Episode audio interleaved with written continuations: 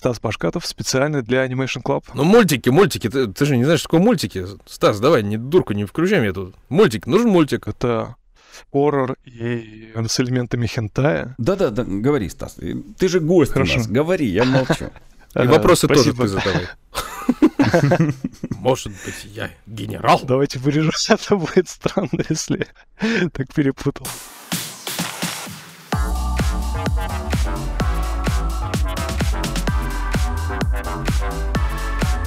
Всем сквош и встреч, дорогие друзья! Вы слушаете подкаст «Кто здесь аниматор?» И с вами ведущие я, Дышечев, 2D-аниматор, преподаватель школы анимации, руководитель студии «Мультоград», мой соведущий Алижа Никитин, режиссер дубляжа и педагог кинематографии. Э, Кстати, партнер подкаста animationschool.ru.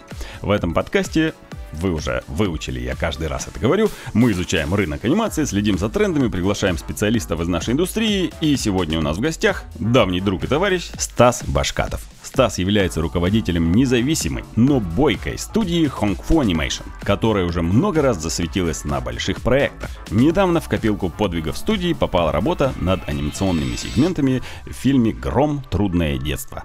Стас, привет! Привет. Я сейчас понял, спустя второй, второй, вторую беседу со Стасом, которую провожу за месяц, я понял, что меня это действительно беспокоит. Что такое хонгфу? Что это за слово? Что оно вообще значит, хонгфу? Это слово ничего не значит. Мы специально придумали такое слово, которое ничего не значило. Оно такое несет в себе э, фонетически просто заряд определенный э, вкуса, э, энергии, да, настраивает на какую-то определенную эстетику. По- Боевой Так. дух, по Да, крайней ну, мере. ну, вообще у него меня есть там таки.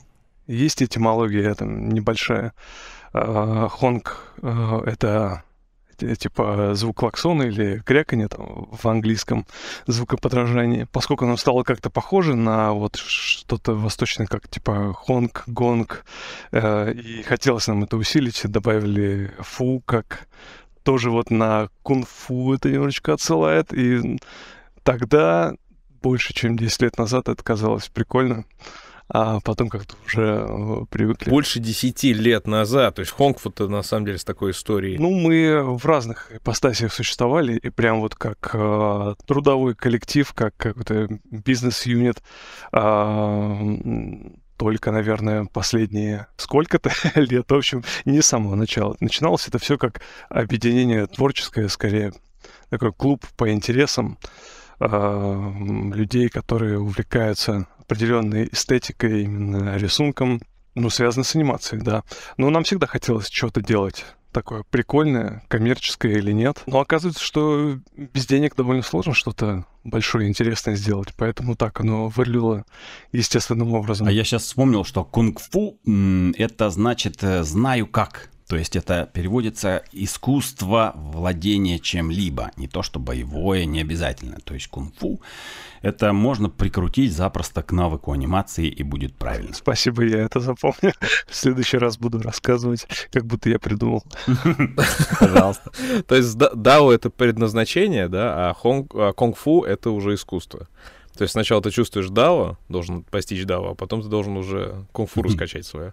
И говорить другим аниматорам, мое кунг-фу Да-да. сильнее твоего кунг-фу. Да. Мое хонг-фу Да. сильнее твоего хонг-фу. А с чего все началось, Стас, кстати? Вот давай об этом. Как ты пришел в анимацию? С чего все началось? Что зажгло в тебе искру мироходца? Мироходец это... Мироходец это кто? Охотиться. Ну, это образное выражение, образное выражение Ага. из игры Magic А, the. Gathering, где демиурги ходят по мирам и создают свои миры. Ну, как аниматоры, Ох, как хорошо. Я люблю всякие эти образы. Хорошо, тоже запомню. Мне хотелось к- какой-то движухи, быть, наверное, частью чего-то большего. Нужен был, наверное, какой-то коллектив. И его не было. Э, Пришлось его создать. Так оно и появилось. Где-то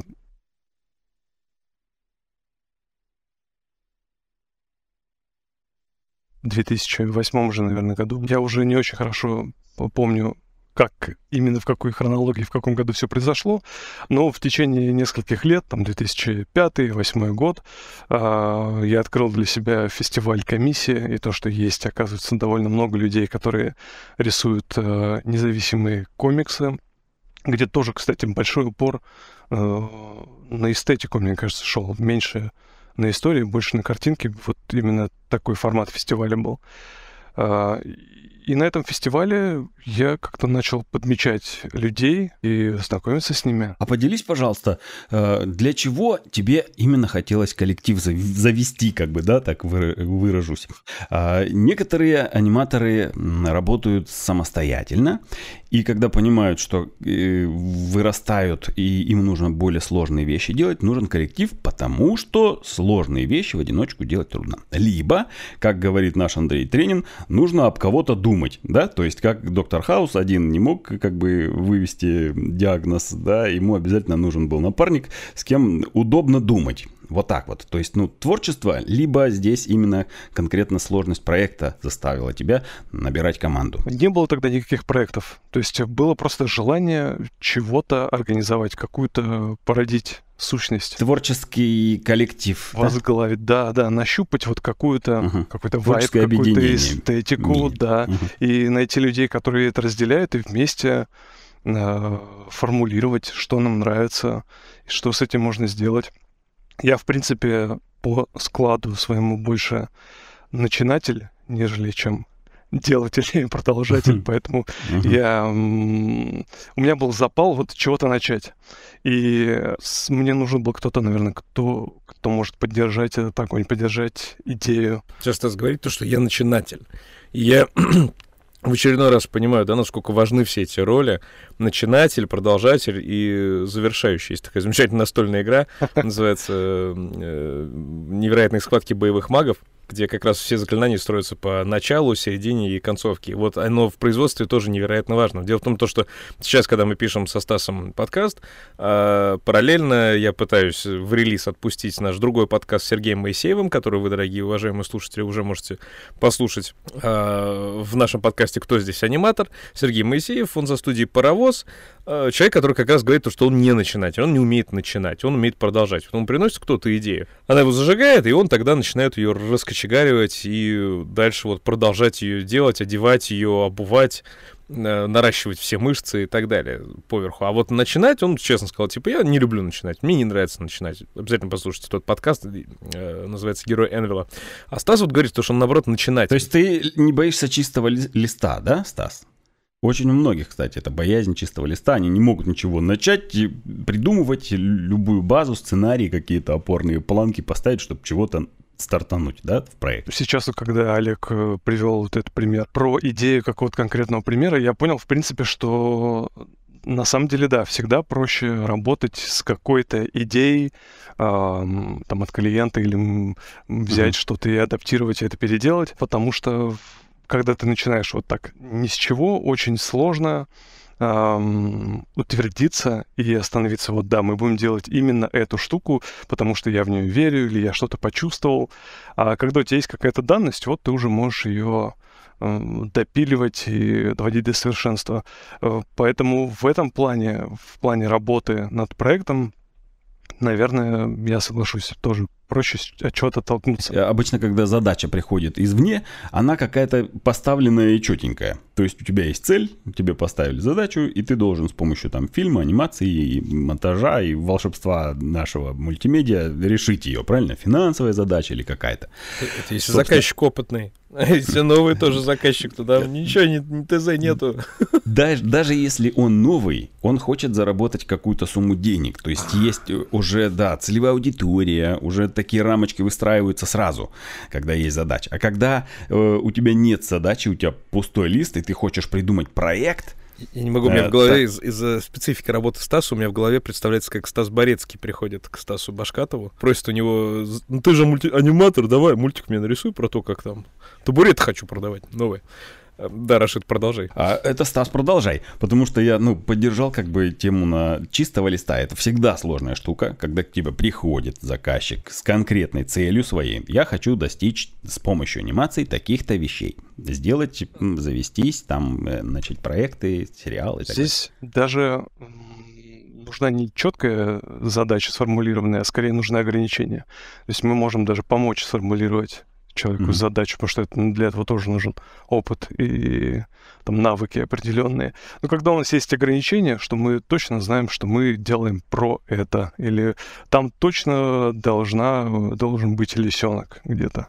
Короче, это ты именно формат как бы называешь? Или э, ограничения? Нет, вот или... вообще, вообще любые вводные данные, с которыми нам нужно работать. Например, если мы делаем э, клип, у нас есть песня. Иногда есть еще какая-то идея от, э, от артиста. Иногда они хот- хотят, э, чтобы там должно быть мое лицо. Любые ограничения, хронометраж ли это, или по содержанию, по бюджету, э, по, потому что там должно быть или чего не должно быть, э, они помогают э, как-то закрепиться вообще в этом латентном пространстве всех вариаций развития событий. Ну, то есть рамочки, да, уже... рамочки ну, начинаются да, да. выстраиваться, они есть, и мы в рамочках начинаем работать. Никогда не задумывался, что пожелание — это тоже ограничение. То есть вот у меня впервые наконец-то сложилось в голове вот эта вот метафора, то, что свобода определяется длиной цепи. И, соответственно, да, да. Все пожелашки клиента — это те самые ограничения, которые помогают не превращаться заказов в какой-то просто сюр, абсурд и бред. Помогает двигаться, потому что двигаться нужно в одном направлении. Если ты будешь двигаться хаотично, ты останешься примерно на месте. Ну, то есть вы, Стас, всей командой помогаете, да, э, человеку, кто пришел к вам вот с песней, у меня есть песня, и вы начинаете выстраивать прям вот маркетологический планчик, да, что вот песенка, она, значит, целевую аудиторию вот такую вот подстреливает, мы, значит, к ней подбираем стиль анимации такой-то, э, цель задачи там, как мы доносим, где, на какой площадке будет это все обращаться, это вы э, тоже тоже в этом участвуете? Ну, обычно, если мы говорим про клипы, артисты все-таки лучше знают, как, какие у них э, слушатели, где и как они должны это услышать. А, но что касается уже сюжета, самого клипа, тут мы можем, да, помочь. К нам приходит либо э, иногда с каким-то художественным сценарием, то есть такой сценарий в виде рассказа, э, либо с просто образом. Вот я вижу там вот что-то такое должно быть. И мы из вот этого куска глины пытаемся вычленить, отсечь там все лишнее, подсветить правильное, придать ему форму и сделать так, чтобы оно максимально клево работало, как финальный продукт. Приходит, давай просто вот разыграем эту ситуацию с точки зрения ролей.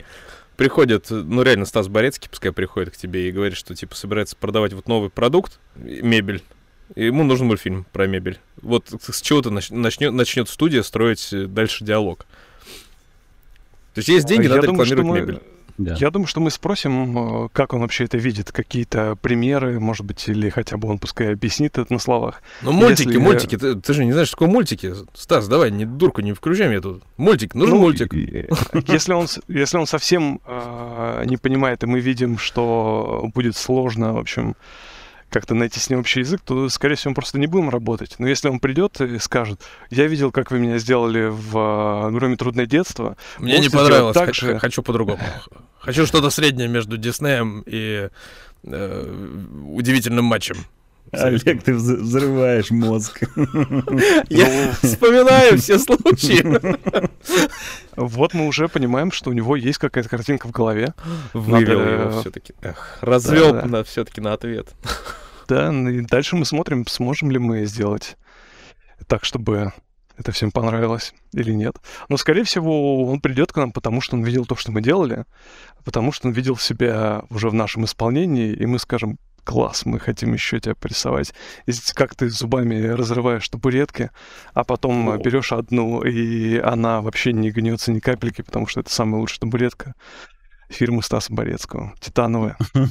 Ну вот, вот сюжет, видишь, уже с чистого листа. Понятно теперь, чем, где твое кунг-фу. Хонг-фу Сильная не... сторона. Слово, слово да. очень эпичное. Прям даже хочется, чтобы это вошло в обиход постоянно для специалистов по анимации, что типа надо, надо хонг-фу, надо, надо учить хонг-фу. Было бы хорошо, потому что есть проблемы на самом деле с э, запоминанием названий студии, и как пишут и произносят очень часто неправильно. Может быть, думают, что мы это э, э, опечатку какую-то сделали. Вот мы с Рашидом сегодня как на, раз об этом говорим. Пытались понять, хонг-фу, он раздельно пишется, хонг-фу или хонг-фу? Типа в одно слово. Потому что как хонг-фу в одно слово, это получается оружие, как тонфу. А, палка такая специальная японская для того, чтобы по черепушке бить Да. а, по кумполу. А хонг-фу, конг-фу, оно вроде как раздельно пишется. И вот попытка понять, как бы, что, что у вас-то. Ну и решили, что в одно слово, потому что адрес сайта пишется в одно, так пускай и будет. А, а будет слово. у вас hong.fu сайт потом? А что, есть такой домен? Я не знаю. Но было бы круто для вас сделать. Да. Было бы круто. Я не против. Что кроме вот названия этого позитивного подхода выделяет студию Хонгфу среди всех остальных э, таких вот независимых студий, независимых кораблей в свободном фла- в плавании? Как бы ты вот выделил, что, что в Хонгфу такое вот прям вау? Мне кажется, у нас особое внимание к стилю, к рисунку. Только хотел сказать. Да, ну и плюс во- вообще, в принципе, определенные, определенный спектр эстетик. То есть мы сильно, прям вот, сильно далеко за рамки не уходим. Кстати, полистав работы студии Хонгфу, вот, уважаемые слушатели, те, кто не знаком с э, деятельностью, вы, думаю, что наметанный э, глаз зрителя опытного начнет замечать, что стилистики, какие-то общие решения в подаче материала действительно есть. То есть, как вот, знаете, есть некоторые студии в мире, чей визуальный Почерк, да. Стиль, он автоматически угадывается. Да, почерк. Ну, обычно это авторское, да, что-то. Обычно это одному человеку принадлежит, но и у студий тоже у многих можно найти вот эту вот единую лекалу, по которым они работают, по которым они уже наработали. И вот у Хонгфу прикольно, что это ощущается. Прям свое какое-то вот слово, свое видение, свой стиль, своя, своя музыка какая-то, свой какой-то подход к, вот, к, к композиции. И это приятно. А с какими командами вы вообще поддерживаете связь с остальными? То есть есть ли такой вот дружеские советы или наоборот, может быть, какая-то грызня, соперничество? А, соперничество... Да, да нет, я не знаю. Да, по крайней мере, никаких открытых конфликтов нет. Так, может быть, кто-то а, поглядывает, что-то думает. А, ну, мы, конечно, следим там за, за тем, что выходит интересного. Зависть, может быть, в таком э, ключе, что, блин, классный проект достался ребятам. Ну, так, в принципе, делить, я думаю, нам нечего и не из чего грызться. А дружим... Хороший вопрос. Я думаю, что надо дружить со всеми, и надо над этим поработать.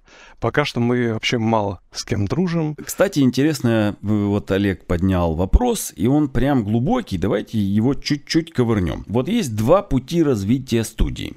Один э, путь – это когда вы делаете продукт узнаваемый, вас начинают узнавать и начинают к вам идти э, с вопросом, можете ли вы нам сделать так же. И второй путь, когда студия подстраивается под нужный стиль, нужные задачи и на рынке может включиться в любой проект. Давай с примерами тогда. Вот, нап- например, первый это у нас там Red Medusa в свое время, да, из наших отечественных. Во Франции это, например, вот ребята, которые над э, Вакфу работали. Забыл, как студия точно называлась. Вот у них стиль Анкама. свой, французское аниме, вот это 2,5D анимация, ее всегда везде можно узнать. Анкама. Анкама, да, точно, спасибо тебе большое. Я все время на их логотип смотрю и все время забываю, как они называются. Вот, Ра- Рашид, следующий пример. А есть студии, которые легко подстраиваются под задачи. То есть, ну, выходит какой-нибудь сериал, подключается студия на подряд и начинает в их стиле по гайдам уже делать любой вид анимации, и они и никто иногда не знает даже, какая студия делала такой-то сериал. Эм, они могут выходить под чужими брендами, э, получать деньги и дальше молчать, и никто не знает, кто это делал.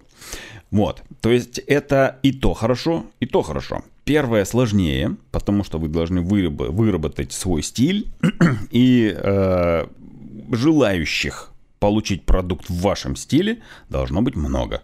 Что люди приходят, клиенты приходят и говорят, мы хотим сериал, и мы готовы, что у наших персонажей будут вот такие вот ножки-палочки, глазки такие же, как у вас обычно, и вот такая цветовая гамма, и стиль, и нас устраивает ваш тайминг, и мы хотим вот, чтобы вы делали это вы.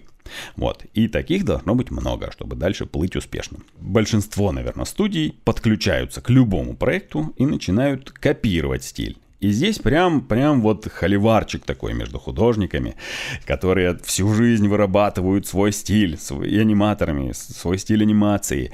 Да, и зачем они его вырабатывают, если они приходят в студию, которая копирует стиль заказчика. Смешно сказать, что второй, второй путь гораздо более удобный. Удобный, но не такой звездный. Но не Ну звездный. да, разные пути с разными э, целями, задачами, с разным ре- результатом. Мы пока что все, что мы по большей части до этого момента делали, мы идем как будто бы по первому пути. То есть мы делаем э, что-то более-менее узнаваемое. Наше имя начинает ассоциироваться с определенным качеством и с определенной эстетикой. И приносит, соответственно, такие похожие проекты, вероятно.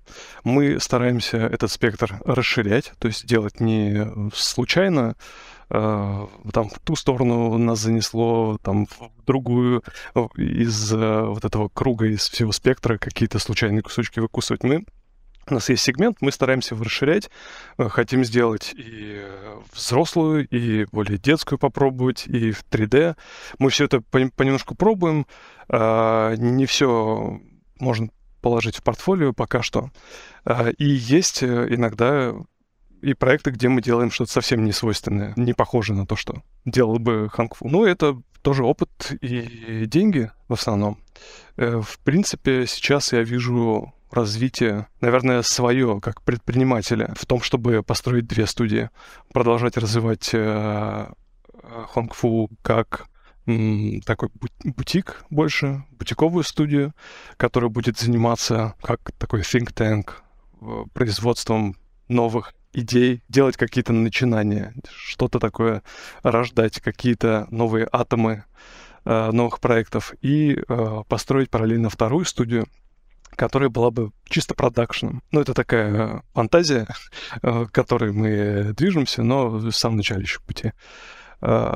И вторая студия будет зарабатывать деньги для себя и для бутика, выполняя сторонние заказы, а также будет удобно, когда какие-то из наших идей будут готовы к реализации, будет удобно своим же продакшеном их делать. Но это дв- две структуры и разные люди, разные подходы, разные э, способы. И что касается стиля, в принципе, да, я думаю, что люди, специалисты, они просто будут выбирать то, что им по душе, и стремиться работать в той компании, которая оценит их навыки. Вот у вас уже сложился собственный стиль, да, и вы сами чувствуете его рамки, и он где-то у вас прописан уже, хотя бы в головах, что есть ли у вас отдельный человек, арт-директор, художник-постановщик, который следит за его исполнением четенько, чтобы было вот так вот, и ни вправо, ни влево. Да, я думаю, я такой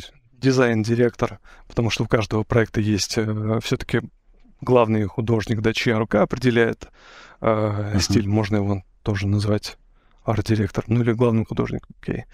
Э, в общем, определяется картинка рукой художника, дизайнера и человека, который рисует э, layout ы, они же компоновки, потому что в нашем pipeline е, в принципе, layout определяет э, рисунок кадра. То есть вот как художник нарисовал, так э, этот кадр в анимации и будет. Потом аниматор между только что-то добавит. Но мы стараемся максимально этот дизайн э, держать жестко э, именно таким способом. Дизайнер, главный художник максимально много рисует компоновок для самой анимации. То есть стилистика ваша прячется в компоновках, в layout е, да? Многие думают, что это дизайн персонажа, да, узнаваемый, какие-то пропорции там узнаваемые, цветовая гамма, тайминг узнаваемый, а оказывается layout. Ну, он, Всё. естественно, он начинается в дизайне, но доносится до зрителя именно через компоновки. Можно сделать сколько угодно красивые дизайны, да, если ты их не сможешь в компоновке перенести, а их, ну, они останутся, в общем, на бумаге. Очень интересно. Я как, как дизайн-директор, наверное, так скажем. У нас нет э, названий должностей, да, я сейчас на ходу придумываю, просто как человек, который над всеми проектами еще следит за стилем, за визуалом. Я это тоже корректирую, и иногда, когда мне кажется, что было бы сделать прикольнее так они или иначе в рамках стиля этого же художника, я э, подруливаю и говорю, вот сделай, пожалуйста, так, как ты там делал, и как тогда. Только только по чуть по-другому. То есть я с помощью комментариев, с помощью референсов, изредка с помощью рисунков э, тоже это подруливаю. Моя личная, наверное, особенность, мне нравится участвовать в проекте, когда я могу сделать какой-то заметное улучшение. То есть, когда ребята все классно сделали, я могу в конце запрыгнуть и э, на композе еще добавить 20% э, кайфа к этой картинке.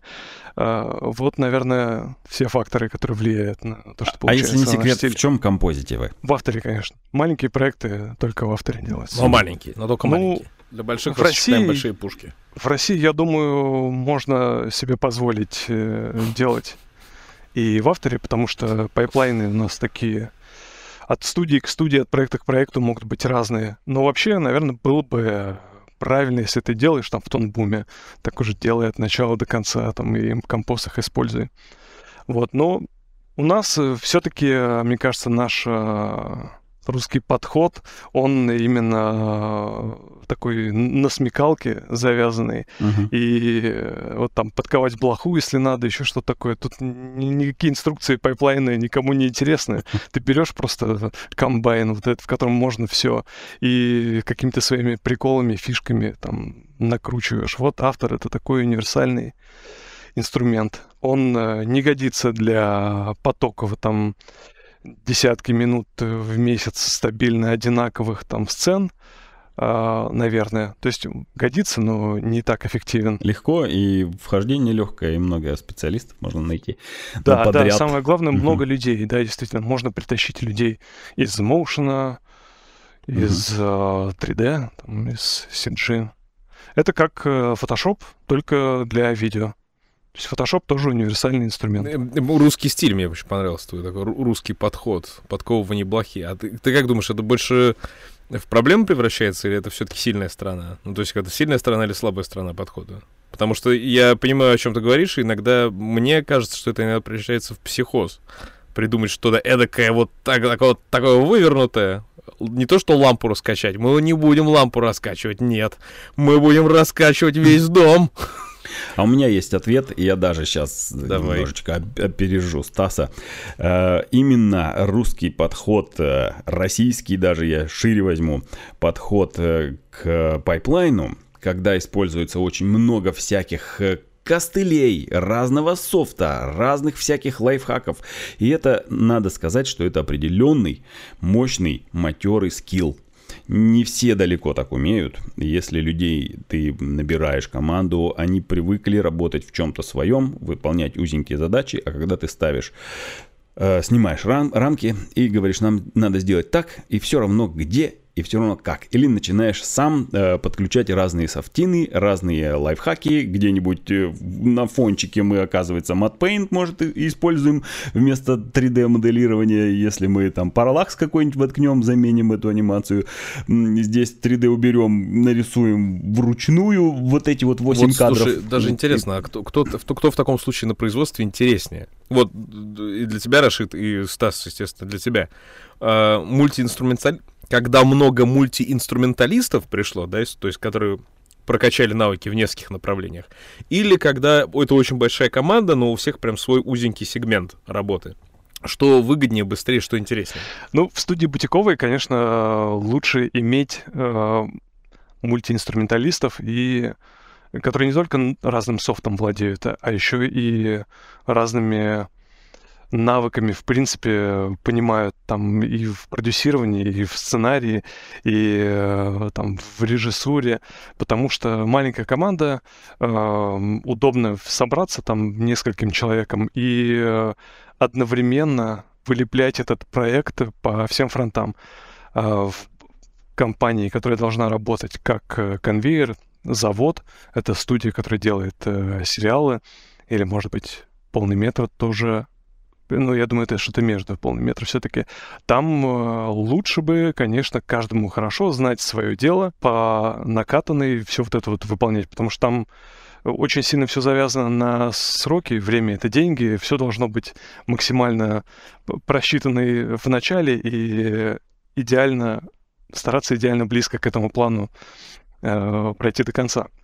Я думаю, что в этом и проблема. У нас таких студий э, немного, и таких специалистов немного, потому что наша особенность как раз, мне кажется, э, мы, во-первых, больше склонны к рывкам, каким-то сверхусилиям, нежели к планомерной работе такой спокойной, вдумчивой. А во-вторых, э, да, вот нам интересно блоху подковывать, а не делать что-то такое по инструкции. Вот эти рывки, ты сказал, очень похожи на скрам-систему, да, спринты.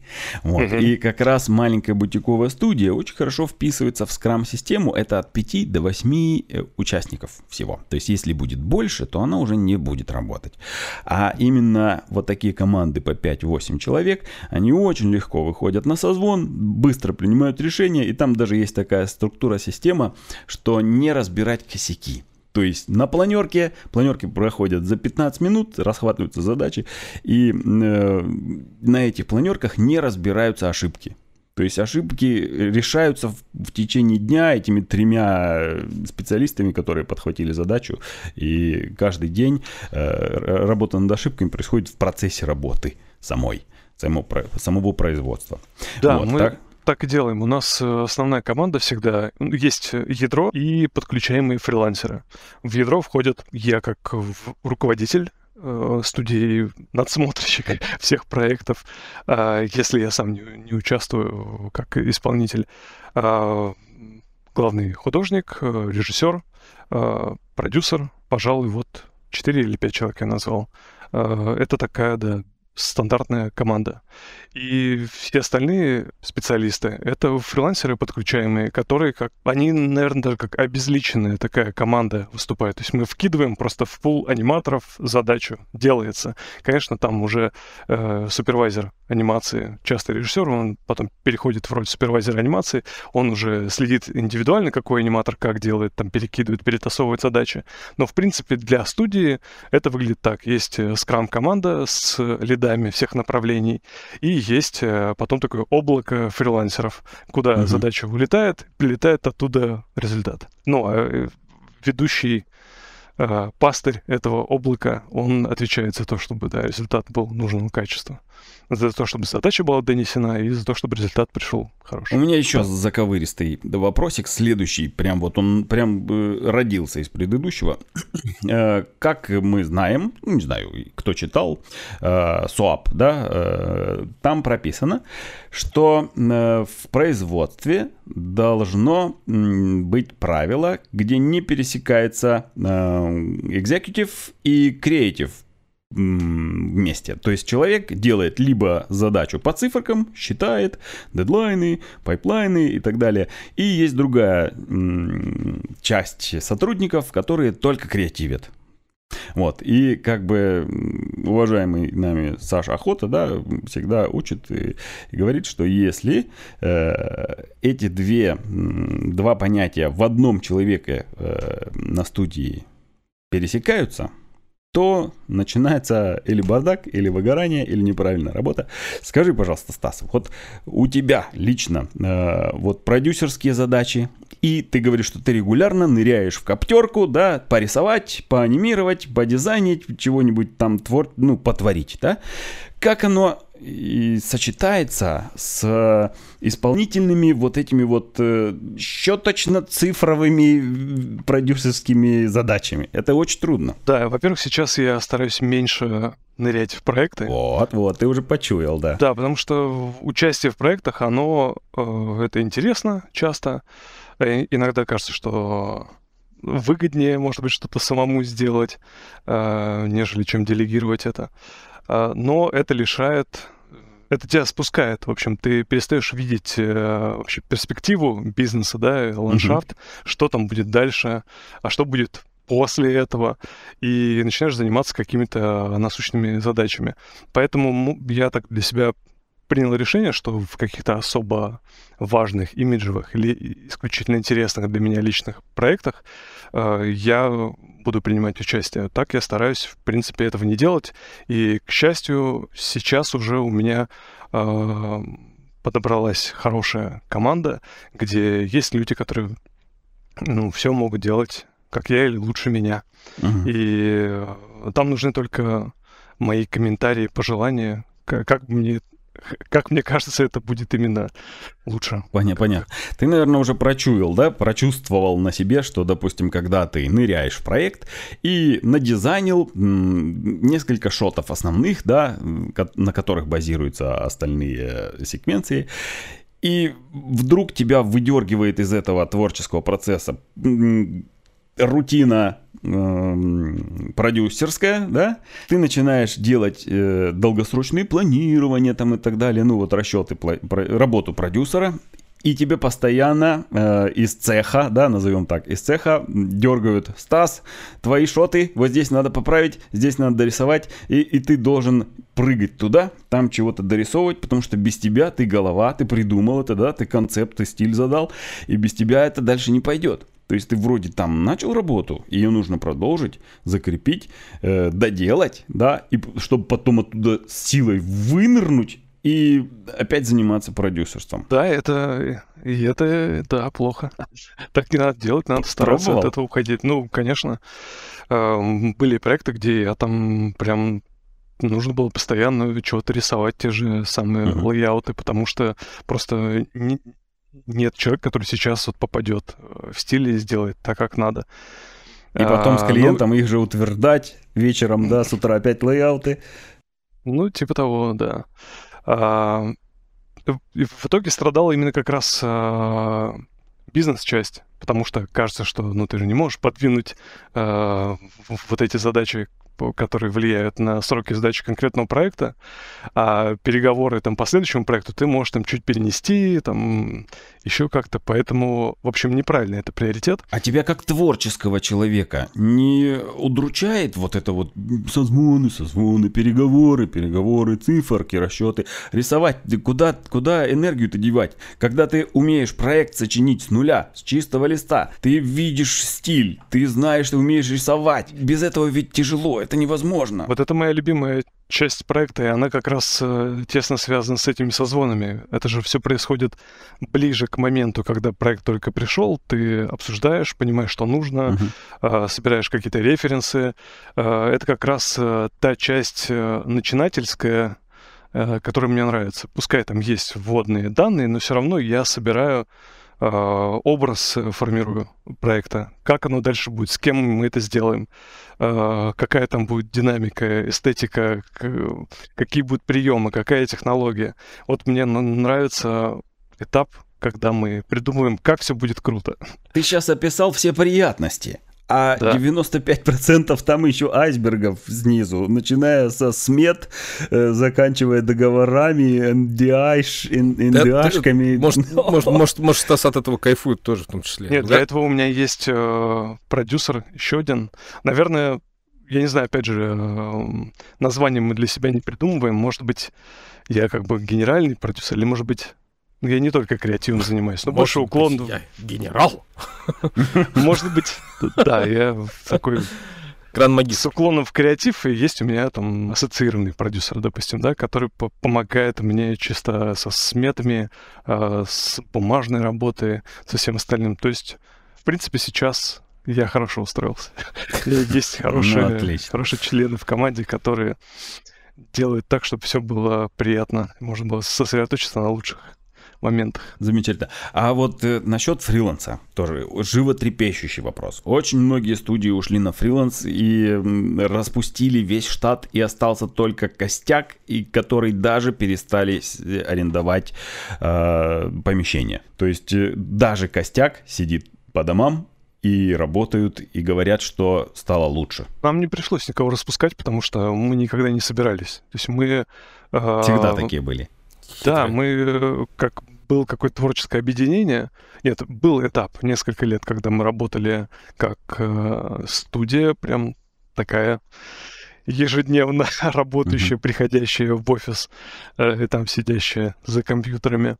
Э, это было связано с э, проектом. Опять же, проект закончился, пропала необходимость в таком формате. Последние несколько лет и в течение пандемии мы, в принципе, хорошо наловчились э, работать именно как э, проектные скрам-команды э, с удаленными фрилансерами, да и сами удаленно в основном работаем.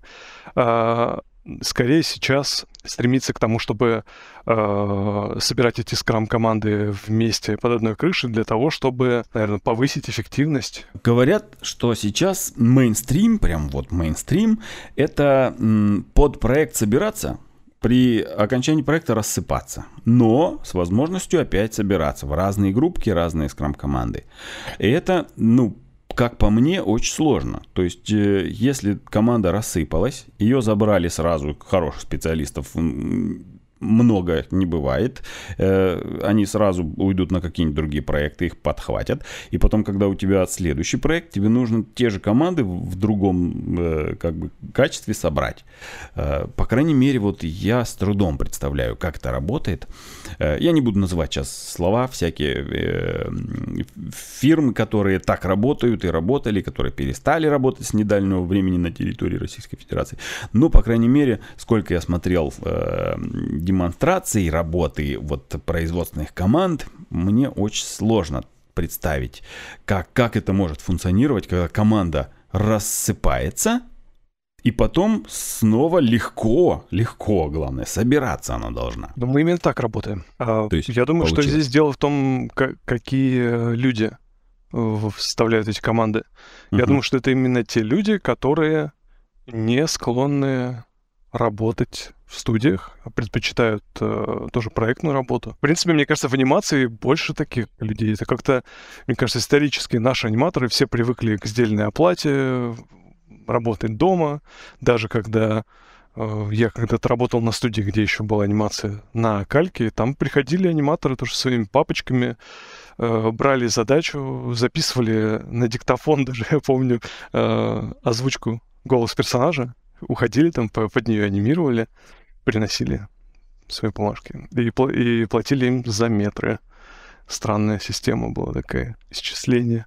Ну это здорово. Можно вас поздравить, поздравить студию Хонгфу именно с тем, что ты думаешь, что это нормально, и вы работаете так всегда, а я тебе сообщаю, что это очень здорово, что вы так умеете, и больше половины так не умеет.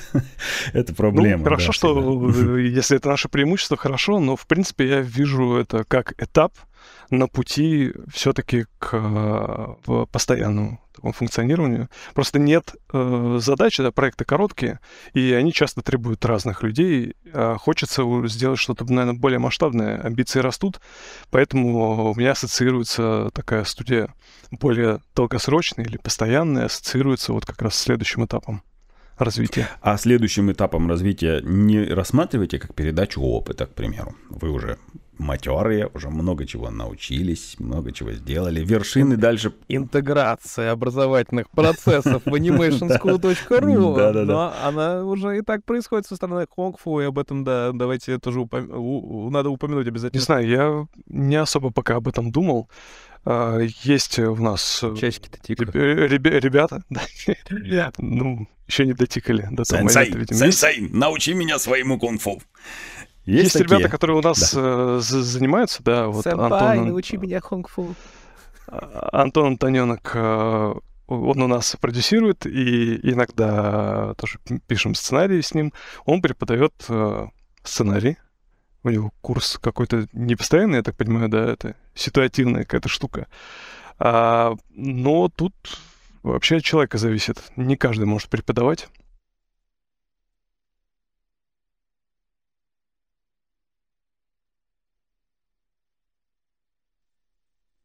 Пока что мы об этом особо не думаем. Может быть, в формате только каком-то... Мастер-класс? Да, да, какое-то, знаешь, сверхусилие, какую-то тему навалиться, раскрыть, какую-то сделать короткую штуку, но так, чтобы встать на путь мастера или там преподавателя, пока...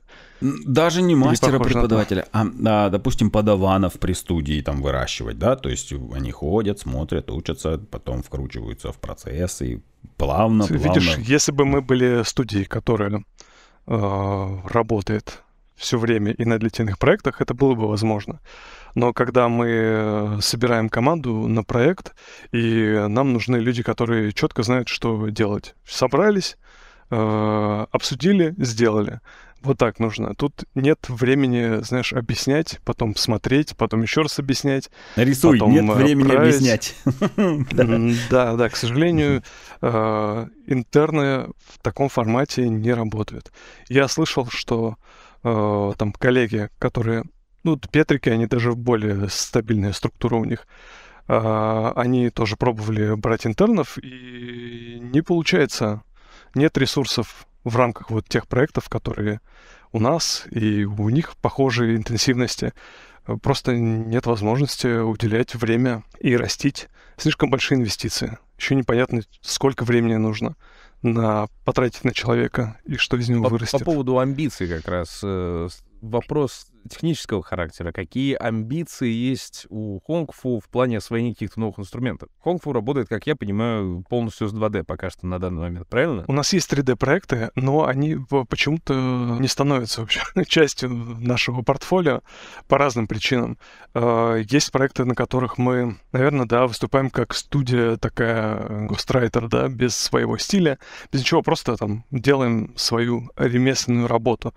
И они не особо уместны как бы в портфолио, э, как будто бы нужна под них отдельная сущность, да, другая студия. Но в этом тоже мало смысла пока. Есть проекты и имиджевые, и с нашим дизайном в 3D, но они тоже почему-то мистическим образом не доходят либо до релиза, либо их э, нельзя выкладывать.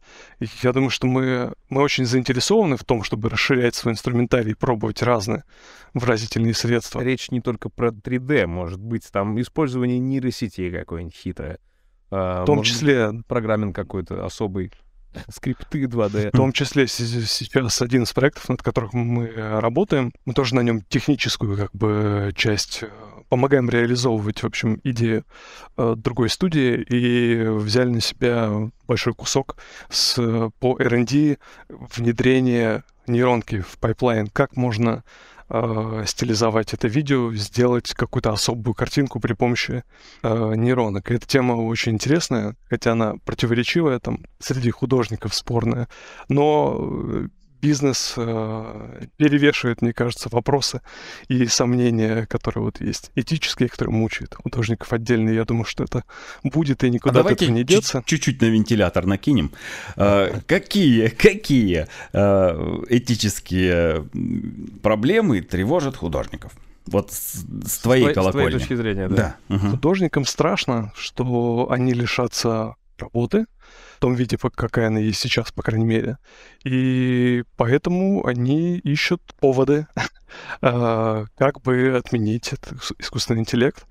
И сейчас основной тезис, наверное, в том заключается, что искусственный интеллект якобы а, ворует или незаконно использует а, труд художников, созданные работами, работы художниками. А как это, как незаконно? Потому что те картинки, которые генерирует искусственный интеллект, он э, делает это, основываясь на э, сведениях, которые получены, в кавычках, глядя на миллиарды картинок, э, взятых в интернете, которые вот в публичном доступе в интернете лежат. При помощи машинного обучения из них вычленили свойства э, этих изображений. И теперь, Стиль. задавая какие-то параметры, там, круглость, э, блестящесть, э, похожесть на человека, мы можем из бесконечного пространства э, возможных изображений как бы задавать координаты. Мы говорим, хочу э, человека, который там стоит вверх ногами, и у него э, один ботинок на ноге. И вот мы как бы задаем э, промпт, подсказку,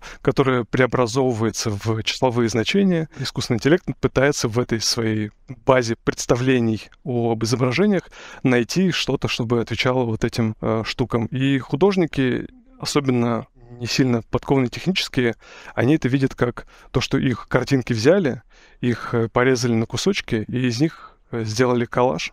Теперь зарабатывают на этом деньги. Так, и- так, сейчас мы Им дальше, дальше кажется, копнем. это, им кажется это несправедливым. Давай чуть-чуть пофантазируем. Э, Представь, что искусственный интеллект — это не программа, это человек который смотрит на референсы в интернете, копает ArtStation и берет какие-то стилистики, э, стилистические решения разных художников и работает.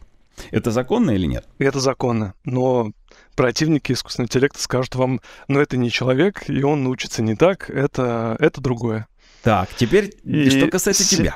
Я сейчас, почему, почему я завожусь, я хочу э, именно конкретно тебя, как обладателя офигенно узнаваемого стиля, э, расспросить про твое отношение к этому. Представь, что, допустим, неважно кто, искусственный интеллект или э, художник фанатеет с твоего стиля, который ты разработал, и начинает выпускать продукт, э, где явно прослеживаются элементы твоего стиля, который уже узнаваемый. Стиль ведь по юридически отсудить нельзя? Нельзя. Да, но это же здорово, когда тебя начинают копировать. Это успех. Не копировать один в один. Много, Нет. Много разных, э, понимаешь, оттенков в этом вопросе. В принципе, это, с одной стороны, если ты видишь, что ты а, основал школу, да, и за тобой там много последователей, это uh-huh. одно дело. Тут контекст еще важен. Если ты Да-да. какой-то старый мастер, признанный, у тебя там куча наград и странички в Википедии про тебя, то это одно. А если ты какой-то просто маленький художник, и ты придумал uh-huh. какие-то свои особые глазки и свой носик, как рисовать, вот не так uh-huh. никто не рисует, и у тебя какой-то коллега подсмотрел, а еще, может быть, у него больше лайков он получил за это. Это очень же обидно, на самом деле, по-человечески как бы ты придумал, а кто-то пользуется плодами твоего труда. Так что тут много оттенков, и это на самом деле может быть болезненно. Особенно если ты профессионал, который еще посвятил много времени и сил вложил в то, чтобы чему-то научиться, а какой-то другой человек потом может, нажимая одну кнопку, воспроизвести такую же работу, и еще и заработать денег, возможно, с помощью этого. А, конечно, ты будешь, наверное, недоволен. Настолько это сильно повлияет вообще на все, на весь ландшафт э, контента и э, на мир вообще, в котором мы живем, а, что вот эти вот этические проблемки и переживания отдельных людей, э, я думаю, что закроются на, на них глаза. Слишком большая выгода от этого, да, я думаю. Все э, упрется скорость, э, дешевизну и так далее. Но мы уже тут э, с Олежей прощупываем эту почву не первый, наверное, десяток выпусков и уже уверены в том, что никуда художники не пропадут. Естественно, все останутся работать и художниками, появится просто новый инструмент. Никто никуда не пропадет, так же, как аниматоры не пропали с э, моментом появления мокап системы. Не, нет, кто-то куда-то пропадет по-любому. Это, под, это, это подковывание блохи. Это подковывание блохи. Вот опять оно здесь проявляется. Нейросеть помогает сделать что-то еще дополнительное. И, ну, у меня есть вера в российских художников, настоящих таких вот творцов, да, а, артистов, которые могут найти применение нового инструмента в совершенно новую реальность, вот внедрить его. Как, собственно говоря, у нас, у нас мы долго запрягаем, но потом едем зато будь здоров, с какой скоростью. Но то, что отвалится, Стас, ну, конечно, отвалится. Ну, а куда без этого? Все время Я думаю, что это в какой-то, в каком-то роде это освобождение, потому что рисовать там бесконечные сундучки, вот эти книги волшебные, алмазики, э, много версий, это же, мне кажется, в принципе, это унизительно должно быть для художника, который вот считает, что он посвятил всю жизнь искусству. Ну, кстати, эти художники, они еще, которые вот недовольны, они э, еще такое противопоставление проводят, что мы вот искусство делаем, а искусственный интеллект — это же бездушная какая-то ерунда. Ну так и классно же, что у вас заберут это унизительное занятие и будете заниматься тогда искусством, если вы действительно способны сказать что-то новое, да, и добавить э, какие-то новые ориентиры для искусственного интеллекта, чтобы он смог еще чего-то нового делать, чего сейчас не умеет. Да, мне кажется, можно это будет круто. Параллель, ну, параллель провести, к примеру, допустим, э, когда сейчас э, программа рисует промежуточные кадры, да, тот же Adobe Animate, да, мы делаем два ключевых кадра, между ними рисуется там 10 промежуточных. Это раньше делал человек, да, сейчас делает эта программа, но аниматоры-то ведь никуда не делись, художники никуда не делись, просто часть работы механизировалась. Мы уверены, уже много мастодонтов высказалось, да, что э, художники не пропадут, они чуть-чуть переквалифицируются на другие задачи. То есть какие-то нудные вещи будет делать э, алгоритм, да, и, собственно, творите, рисуйте, никуда оно совершенно, э, абсолютно совсем не пропадет это, естественно. Я думаю, что здесь масштаб э, сдвиг парадигмы будет сильнее, потому что многие художники, они по большей части умеют делать только эти нудные вещи. Да, допустим, рисовать э, какие-то вот картинки там орков с топорами, да, эм, это кажется нам, что это уникально, да, каждого нового орка нарисовать. И сложно, но обучив уже сейчас этого контента достаточно, чтобы человеку это, этого никогда больше не рисовать. И этим людям, наверное, придется что-то новое для себя искать я думаю, что здесь будет пересмотр какой-то серьезный. То есть мы будем думать теперь э, стилями и сущностями, что наша задача не научиться какой-то стиль воспроизводить и какие-то сущности воспроизводить, и потом работа в том, чтобы ты постоянно рисовал орков в этом стиле, а работа будет в том, чтобы придумать новых существ и новые стили, которые пока еще неизвестны нейросетям. А мне кажется, что здесь очень сильно проявятся основы, то есть то, что придумал еще Чарли Чаплин. Нужно будет знать, да, как академ, да, мы учим анатомию, пропорции, композиционные решения какие-то. Сам процесс выполнения нейросеть может взять на себя, но ты как э, арт-директор, да, теперь будешь выступать. То есть ты должен все равно знать монтажные законы, как передать э, именно э, ой, не помню, кто, кто у нас, э, Олеж, кто у нас говорил, что чтобы передать именно ощущение надо будет участвовать человеку в этом процессе. Какие-то бездушные вещи нейросетка сможет делать, да, которые не вызывают эмоций. А чтобы мы э, э, смогли зрителю передать эмоцию, прям вбросить через экран, то там потребуется человек. Именно тут э, личные ощущения фильма, да, чтобы передать э, свои своему зрителю. У нас, вот по каждый, каждый наш гость обязательно это упоминает, обязательно это говорит. Но э, вообще, честно тебе сказать, у меня складывается впечатление, что все-таки будет разделение на элитарное искусство и э, культ массовое. Вот такое прям... Ну, то есть, э, и вот у меня позиция в жизни такая, да, я считаю, что не надо стесняться того, что есть быдло. Ну, то есть, быдло есть, вот а, оно, его очень много. Э, кто-то, простите, должен там э, в космические корабли строить, а кто-то должен зарядки для телефонов чинить. Ну, что в этом такого? Это тоже человек, это тоже участник процесса. Э, кто-то там должен сложную французскую молекулярную там какую-нибудь кухню делать, а кто-то должен дошек продавать. Это, это нормально, а нормальная Обязательно, разница. да? Такой, вот такая разница, она есть. Слава, да, так... слава труду. Давайте закончим вот на этом, да, вот эту мысль. Слава труду. Огромные градации, да, и э, просто есть то, что удобоваримо для одного уровня и удобоваримо для другого уровня. Есть э, ширпотреб, да, который, ну, вот там мы все используем, да, а кто-то uh-huh. предпочитает этому ширпотребу там, не знаю, кружка, да, вот мы купили кружку, мы пошли в офис работать, какой-нибудь купили кружку себе. Мы пошли в ближайшем магазине, в экспрессе каком-нибудь, да, или не знаю, откуда вы, уважаемые слушатели, слушаете нас, э, Салика купили себе кружку за 30 рублей, вот она у вас стоит в офисе, вы из нее пьете, вам норм. А кто-то вот принципиально поедет и купит кружку на аукционе художников, с керамистов, и потратит на нее долбанные там 23 косаря. С царским хрен... венделем, да, чтобы... Подстаканник.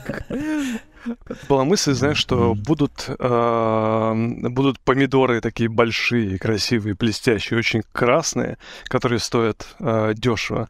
И будут, э, вот знаешь, фермерские, органик, которые кривые, зеленые, мятые, но они стоят в 10 раз дороже, потому что это фермер вырастил. Также и с э, рисунками, наверное, плохие рисунки будут стоить дороже хороших, потому что их делают люди, а не бездушный искусственный интеллект.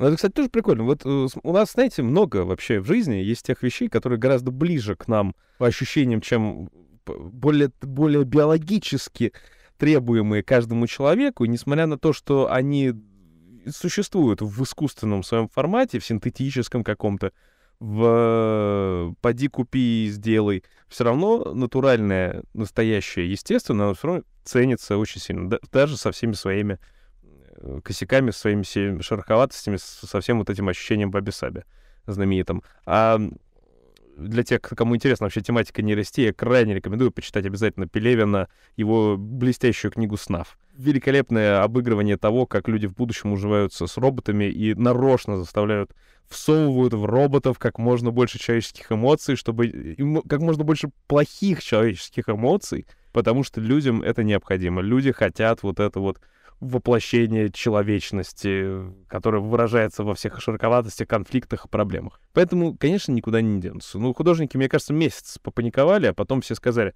слушайте, это новый инструмент, у меня что-то легче работать даже стало. И у меня цена никуда не упала, у меня все так же все заказывают. Потому что нейросетка не сделает прям идеально, вот прям точно-точно, как вот как мне надо. Сделает, сделает. Еще не поняли люди. Чуть-чуть попаниковали, успокоились, но еще не поняли, что будет. Будет все по-другому. Ну и хорошо, ладно. Пока что... Главное, но мы, но мы привыкнем, все будет Главное, чтобы пока подкасты не велись. Нашими голосами. Программируем трех людей, да, вот там такие два ведущих, и один вот такой гость. И соцсеть, нейросеть сама такая тюк-тюк-тюк-тюк, вот так вот на два часа, вот вам с идеальными голосами. А мы себя будем слушать. И такие, вот один в один, прям вообще, прям идеально сказал. Насколько ты видишь в России смысл для аниме, именно российского аниме? И если да, если смысл в этом есть, то в каком виде? Это какой-то возврат к корням, вот то, что у Хонгфу ощущается, да, какой-то вот прям old school, ну, по крайней мере, он ощущался в клипе у глюкозы э, и в Майригроме. Но в Майригроме понятно, откуда оно берется, потому что мы, в принципе, изначально там говорим про 90-е.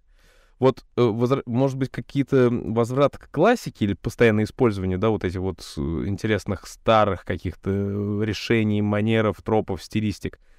Или это что-то самобытное, или это просто плотная работа с Азией, да, то есть вот просто какое-то вот слияние такое российских и азиатских студий в создании какого-то вот просто единого аниме-стиля.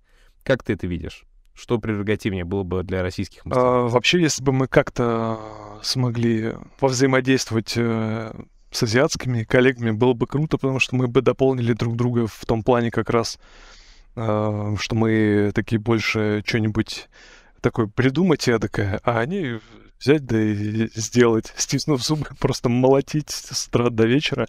И нам не хватает э, вот этого исполнительства, которое очень азиатской культуре присуще. А им, возможно, они хорошо придумывают, конечно, но все-таки у них культура визуальная, а у нас э, текстовая. Может быть, мы какие-то новые смыслы, новые подходы смогли бы э, привнести. А почему у нас э, такой ретро-вайб? Я думаю, это связано с тем, что наша команда, да, люди определенного возраста, там, 35-40 лет в среднем, ну, именно скрам-команда, которая определяет образ проекта, аниматоры чаще молодые. А, мы просто выросли на этих штуках. У меня вот все, что я люблю, это, наверное, в основном конец 80-х, начало 90-х аниме. По, давай, по, давай по все, все, что я люблю. Давай топ-5, топ-5 обязательных произведений от Станислава Башкатова. Давай, давай не топ, а я просто скажу, какие повлияли в, в разных э, моментах. Э, я вспоминал как-то про аниме, и э, делится, наверное, у меня карьера зрителя анимешного на две части. Первое — это детство, когда я не знал, что это аниме. А, но, видимо, это все-таки отпечаток какой-то оставило. Это сериал «Суперкнига». Я не помню точно, христианский, какой-то определенный там конфессии или в целом просто такой общехристианский. А, меня почему-то что-то меня зацепил, там был персонаж мальчик Крис, и я нескольких своих котов э, назвал потом в его честь Крисом. А после этого была ведьма Салли. Это первая, наверное, катарсис, который я пережил в детстве, ну или что там ребенок может похожее на катарсис пережить, э, какое-то эмоциональное потрясение э, от последней серии, когда я понял, что эта история закончилась, и эта девочка улетела куда-то там в свой волшебный мир, mm-hmm. и друзья остались, и вот, ну, закончилось что такое, я такого никогда не испытывал, и э, я думаю, что это повлияло в целом на, не знаю, на, на что-то, на мою жизнь, поменяло ее течение в корне. Шутка. А потом в подростковом возрасте был провал, когда мне казалось, что аниме это какой-то отстой, а, что там все какие-то разноцветные, пластмассовые. Как раз показывали покемонов, по-моему, в этот момент по телеку. И меня прям раздражало, я не понял, почему у них брови видны через челку.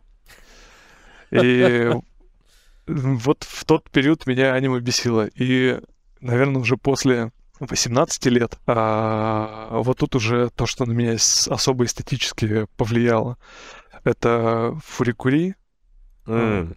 Евангелион, uh-huh. Perfect Blue, короткометражки из Genius Party Beyond, еще там Global Astroliner, это такая совсем uh, обскурная штука, если кто-то знает. Uh, тот, тот поймет. Вот эти все штуки, которые я перечислил, они как раз, наверное, определили мой вкус, э, ну, эстетический, тут понятно, фурикулит, наверное, в самой большей степени. И в плане истории, что вот когда ничего не понятно, но очень интересно, вот это мне понравилось. А, единственное исключение это, хотя, может быть, там тоже есть какие-то загадки, там сломы вообще шаблонов, наверное, такие. Каждый этап, каждая серия — это Горан Лаган, когда там, казалось бы, эпичнее уже невозможно, и каждый раз там выходит история на новый-новый уровень масштабности. Вот эти, наверное, штуки на меня больше всего повлияли. Это вот Gainax, да, и выходцы из Gainax а. У тебя очень, очень джентльменский набор такой прозвучал прям. Ну, Фури-Кури, это, это же нулевые годы, это прям расцвет, да, да, да, да. Вот э, все с той эпохи. И после этого я особо уже много не смотрел. То, что, то, что сейчас происходит, я не знаю. А, то есть современные title ы ты как бы ознакомливаешься только со стилистикой надо познакомиться? В основном э, редко до чего добираюсь. В основном я там какими-то трейлерами, э, кусочками, э, знаешь, на этом Сакугабору, где можно посмотреть лучшие кусочки Сакуги. То есть этим ограничиваюсь. Все услышали, да, вот э, рекомендации. Что посмотреть в качестве домашнего задания, уважаемые слушатели, для того, чтобы лучше понимать э, стилистику конг-фу, э, лучше понимать ту самую олдскульный вайб, как уже было сказано. А наше время подходит к концу на сегодня. Такая хороший список домашнего чтения сейчас прозвучал. Меня, меня прям, знаешь, как-то тронуло ностальгически душу на некоторых тайтлах, которые ты э, вспоминал, знаешь, какие-то сразу начинаются ощущения, как будто э, карта памяти в, внутри меня начинает выстраивать заново 3D-проекцию тех комнат, квартир, катакомб, в которых я смотрел эти произведения. Э, что-то остается прям надолго в душе и очень сильно формирует и вкус, и предпочтения, и в сценаристике, и в визуальных решениях, и, наверное, к сожалению, в аудиальных. Э, учитывая, в каком состоянии была озвучка аниме тогда давным-давно, в те времена, когда title ы только стали появляться. Я до сих пор не понимаю, как, как мы смотрели в 360p, 480. Вот я сейчас пытаюсь ролики смотреть, какие-то мультфильмы в 360-240p, и мне прям плохо. Да, ну, да. Меня Знаешь, даже это, меня это даже какой-то какой-то отпечаток э, вот в плане эстетики даже оставило.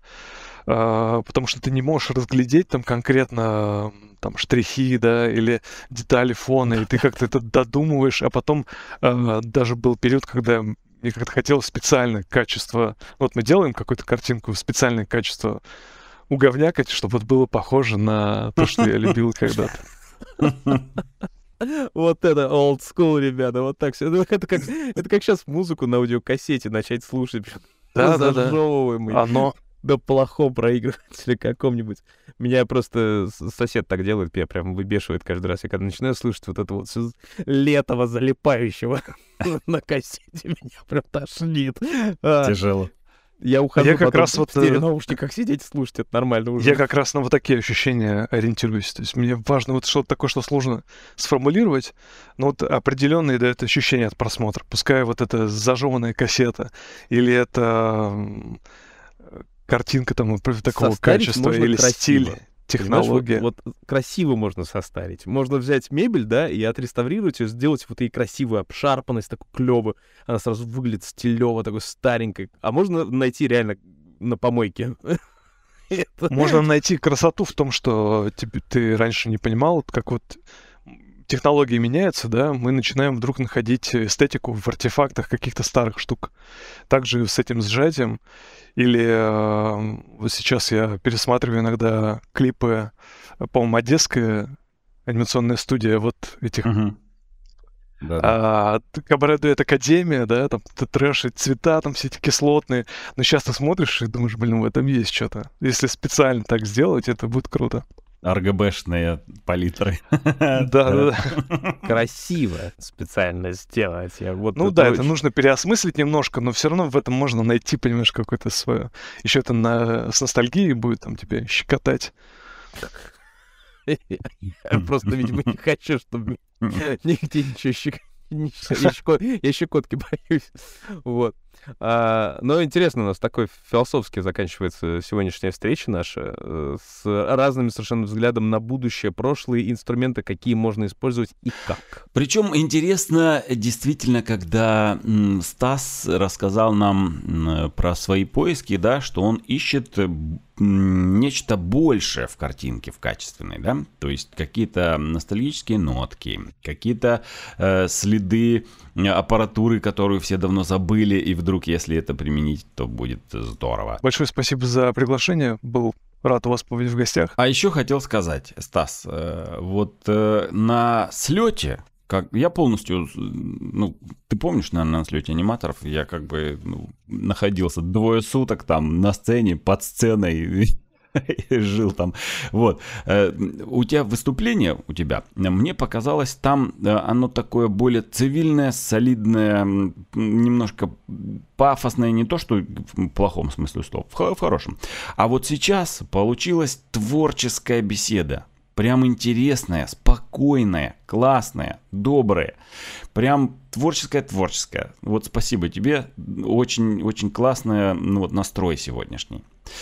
Очень зашло. Мне лично, по крайней мере, сам кайфанул. Надеюсь, что и зрители тоже также а, послушают. Хорошо, у меня небольшой опыт, я пока еще не, сам не шарю, как получается. Ну, приму к сведению, спасибо.